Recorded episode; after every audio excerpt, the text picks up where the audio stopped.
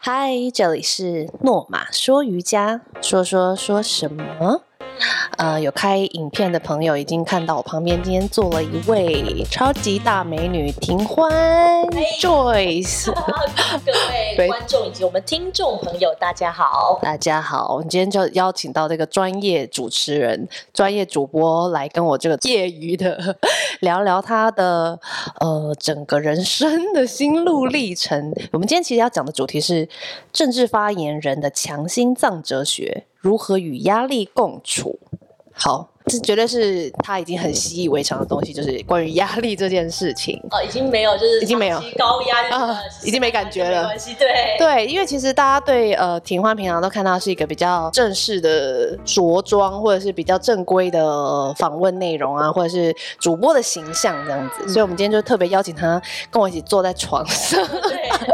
然后有枕头，对对对，对然后拿着一个摇滚麦克风跟大家聊天，就是一个他不太一样的，不同于平以往的造型啊，而且他最近还剪了那个刘海， 对，因为转战塔罗占卜师，就对啊假装自己是唐丽奇，就感觉有一个很神秘的氛围。对。想先问庭欢，就是当时大学就是念传播相关的吗？还是对，其实我从小还蛮小啊，大概五六岁就想要当记 者。以前我很喜欢讲故事， OK？对，那觉得记者就是把世界各地的故事透过一个麦克风，哎，我只要对着镜头讲话，就可以让全世界的人都听到。哇哦，从五六岁就有这样的感觉，嗯，小时候看新闻就觉得他能够讲故事，所以我那时候上综艺节目，还有拿到一张我小时候照片，就是拿一个麦克风。那时候宪哥就吴宗宪就对说：“哦，你在唱歌吗？”我说：“没有，我在讲故事给大家听。 从小就喜欢透过语言文字来表达一个故事给大家。对 OK 尤其特别喜欢把我看到什么事情原封不动的叙述给别人听， OK，用讲的方式。我爸如果有这种女女儿，他非常的开心，他一直很想要我当主播。哦，真的，我小时候对，然后我非常的不想，因为我不喜欢讲话， 但是你的型很适合当主播，其实。 所以我差点有一度要走路这条路，想说试试看这样。呃恭喜你没 走而且他的那个生活真的是非常高压的。嗯当记者每一天就是追逐不一样的 daily 新闻，但事实上你说不一样，他又全部都是一样的，嗯，对，你就觉得很无聊。可是你又每天不断的在追这些，尤其你要追标题、追报纸新闻，然后追每天发生什么事，追记者会，追不同人物就。永远都在追一些东西，对，永远都在追，你永远是动态的，没有办法停下来。而且你好像没有办法区隔一个时间是好这段时间我不追任何东西，我就是做我自己的事，没有办法因为有新闻新闻时时刻刻都在发生。对，连你休假都是，如果你线上发生什么事，你也不可能全部丢给代班别人，嗯。天哪！所以你你刚毕业的时候就是走记者吗？还是就是主播了？对我小时候因为就很想当记者，所以上了高中的时候呢，呃，那时候就跟老师讲我想当记者，他还让我们去抄线上的新闻，就很有趣。我就抄了一篇新闻，那时候我记得是马英九他宣布辞党主席要选总统，那因为那个哦年纪的人，大家都喜欢写一些生活，呃，比如说明星啊嗯什么之类的新闻，就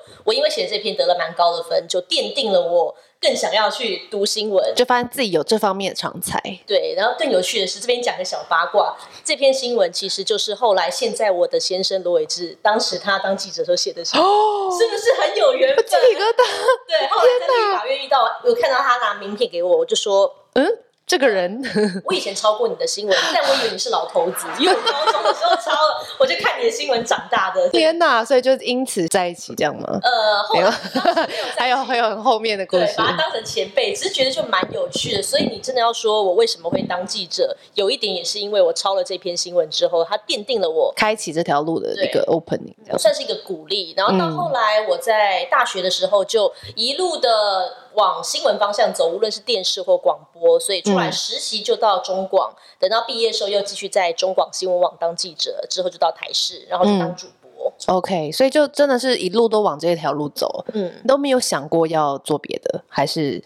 就是想想而已，还是最觉得最喜欢的应该就是做一个新闻业相关。当时啦，对，因为小时候就想要这样做，那对我而言那是一个完成梦想的路。嗯对，到后来当了记者之后，当然也有机会，因为我后来转专题记者，也有机会到世界各地，顶多多一个梦想是我想环游世界。 ，OK，这个应该是每一个人都会多少有一个这样的想象，这样除了这两年以外， 这两年可能还要再等一等，啊可恶，还没环游完我。觉得蛮难的。接下来据说对三到五年好像都不太能够再真正的乱出国。对啊，不像以前那样子。没关系，台湾还是很好玩的，嗯台而湾且是很还是有很多资源。因为你常来上瑜伽课啊，嗯空中瑜伽。你小时候有常在运动、学舞蹈啊这些之类的吗？我其实小时候很像男生，我小时候是田径队跟游泳 队，哦，看不出来，对不对？小学吗？小学是田径队，国中是游泳 队，对我还考下巴过掉下来救生员天 但我没考过，我哦忘记是急救还是哪一个科目没有过，但是我考过，表示我游泳能力是 OK。，对啊，嗯，那所以其实一直有在运动啊。求学时间是一直有，一直到后来当了记者之后，反而比较少运动。那中间一度因为都没怎么运动，然后觉得身体变得很弱，所对，以我其实出社会来之后，真的有在持续运动，就是来诺玛瑜伽这边。哦，真的哦、嗯，但当时你是为什么会选择我们教室，或是在哪看到？因为我在师大，对，哦我是师，OK，大的学生。嗯，那那时候是看到我是出社会之后，我虽然出社会，但是我所在的记者室是在经济部，就是在福州街，嗯嗯嗯所以其实还蛮近。然后我那时候还常跑台电的新闻，对，哦就，都在附地近利之变，没错，我记得是不是在福州街，就是在罗斯福路。嗯，对，那就路过的时候有看到这个招牌，因为回学校的路上，嗯然后再加上有一次因缘际会，我们同县有个记者，对，他就是 PO 了一张自己把自己吊起来的照 片，我就说这是什么东西？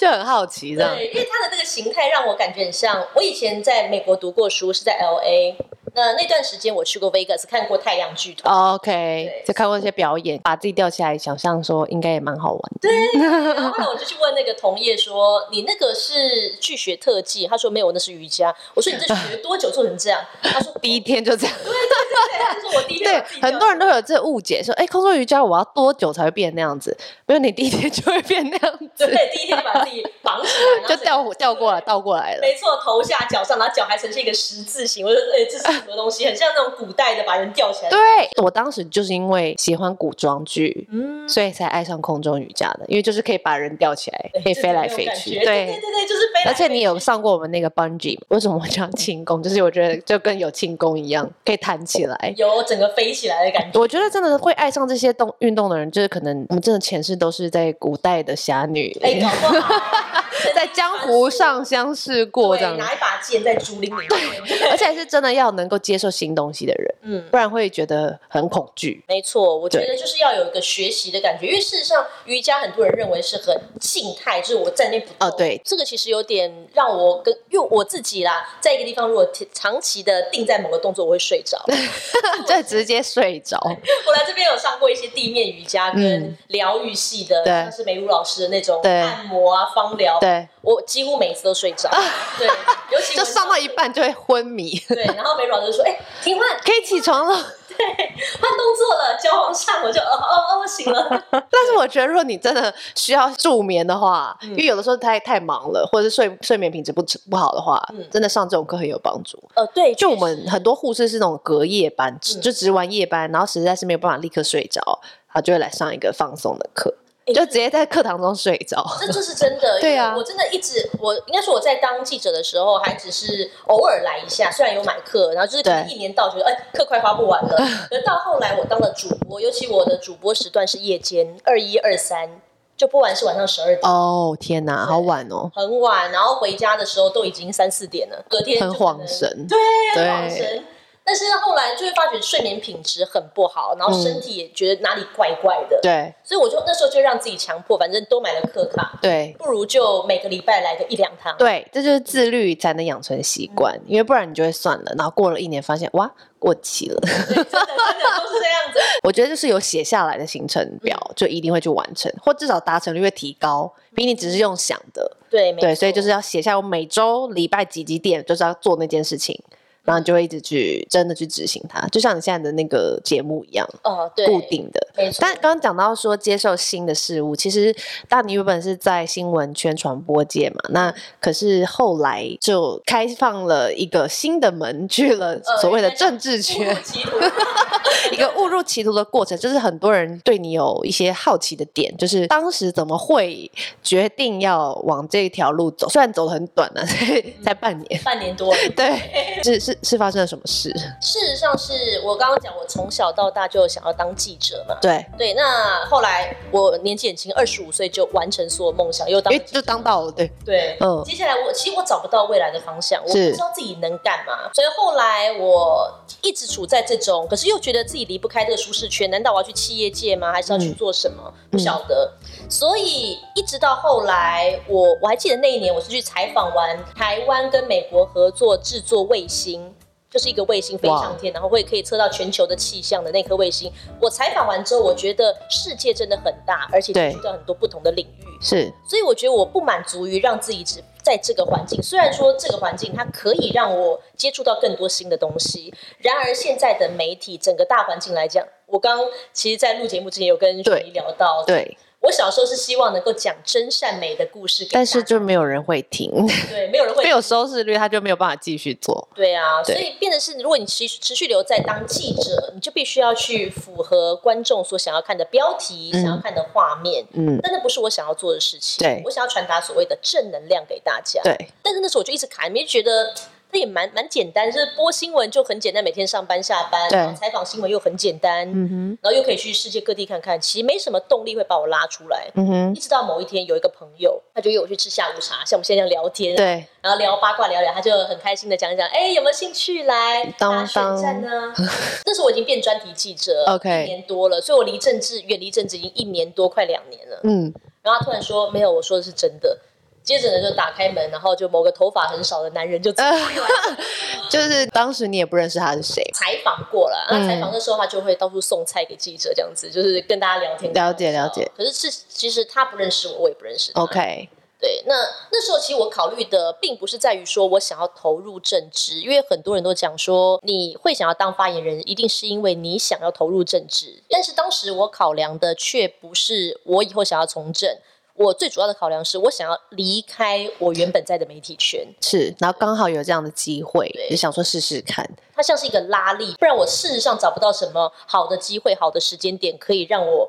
完完全全的离开那可是你就踏入了另一个更大的战场，对，现在想想那半年实在是非常的精彩，我真非常之精彩对。我我觉得，就我们不讨论那些政治色彩的东西，但是你觉得这半年来对你而言，你影响最大的，不管是心境上或生生活上是什么？我事实上，因为我现在在做塔罗牌占卜师嘛，对，然后我在当时转到韩阵营的时候，我其实抽了一张塔罗牌，是对，然后那张塔罗牌它是一张审判牌，我觉得其实就是我这半年的警醒，因为这张牌当中它是讲到说有一个大天使加百列，他吹着号角嗯，唤醒人们从旧世界苏醒，然后你去了解你的过去之后，你愿意舍弃掉过去的旧世界，到新世界去。哦。对等一下，我现在突然觉得塔罗牌很适合你，因为你很喜欢讲故事啊。哦，对，塔罗牌上面都是各种故事啊。没错没错。 OK，你现在又算是找到另一天另一片天，没真错，的。很开心，就能够一边帮人家占卜，帮人家解决问题，我还能一直讲，对对对，还可以不停的讲故事。真的很开心。 OK，所以就那半年感觉就是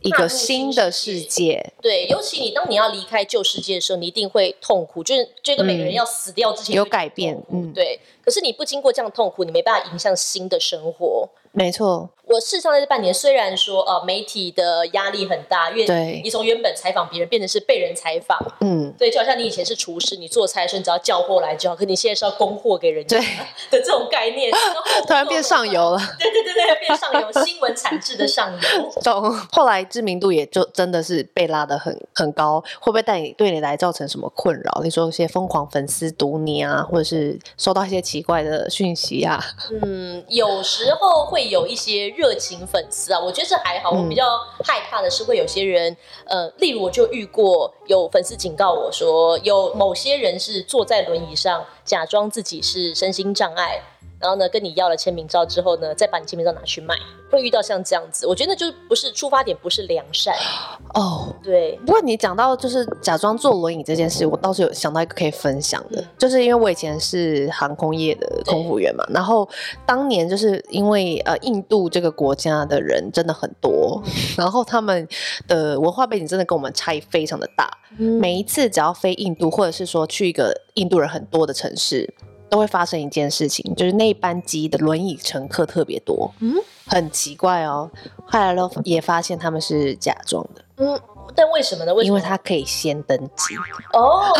真的会有人为了用这样的权益，然后去装成一个他根本就没有的问题。嗯，当时毕竟我的工作是扮演发言人，嗯哼发言就是帮老板发言嘛，对对对，对，好，那是工作的情况之下，所以我会希望别人听我讲话。嗯，那如果说你能够增加一些喜欢你的人、注意你的人的话，你能够告诉他一些你认为是正确的理念，那这对样也没什么不好。对，对，其实就是有好有坏，同时你讲出去，就是接收到的人就是有各式各样的。嗯，对，所以他其实就真真的是刚好给你一个就是转换人生跑道的一个过程欸诶、对，尤其以前你会觉得你在讲的都是别人的故事，现在你却是在讲你周围真的发生的，对你需要告诉人家的故事。对对，所以我觉得这是一个很好的一个，算是就像审判牌一样，让你走到新世界当中的一个试炼的过程。嗯哼，对，那经过这样的试炼之后，后来就因缘际会，我又回到了中广。我其实那时候一离开，我记得我去年一月一失业的 时候，我那时候其实是什么都不想做。哎、是前年，去年，去年啊一月去年对去年然后我既不想回媒体，可是我也完全不想投入政治，对，对，因为政治太黑暗了。是你很多台面上跟台面下的运作是完全不一样的。所以我事实上，我原本来这个行业，我就不是想要投入政治。嗯哼那好不容易结束了，我当然就更不 想要留在政治就赶快跑啊，赶快换一个领域这样子，没错，有一阵子我其实不知道自己能干嘛，是对，再加上那时候我妈妈生病，对，她哦，得了子宫颈癌，但第一期啊，嗯哼这个器官切除就好了。嗯哼，所以后来中广找我回去的时候，我觉得他很棒的是，他给了我一个小时的时间。他就是你只要不要卖 药，所以那时候其实中广就说你可以分享一些正能量的，你过去认为在电视台会被因为收视率或点阅率而被撤掉的东西都可以。对，我觉得这真的很难。像我们都太正面，我们可能这些都可能没有人看。 就是你知道，人脑其实是因为他只会对两种东西特别有兴趣，在一开始，比如说要特别特别有趣，但新闻就一般就很震惊，其实就没没多有趣嘛。另一个就是要有威胁效果的，这就是大部分新闻在做的事，就是会让人觉得恐惧感威胁到自己的，不管是健康啊、生活啊、经济啊、人啊这些，嗯，这种就是最多人看的。对我以前有个对长官是社会组的长官，他就讲说恐惧是让人安全的方 法，真的假的？我就哈，呃，应该说恐惧是人脑有很大的反应的一个主题，嗯，对，所以它是最直接会让人家吸引你去看的内容，所以很多媒体业、新闻业就要一直绕着这个打打打转，对啊，其实真的很烦。对，而对且你会让人家觉得说这个社会真的很不安全，有没有任何一个国家是它的媒体业可以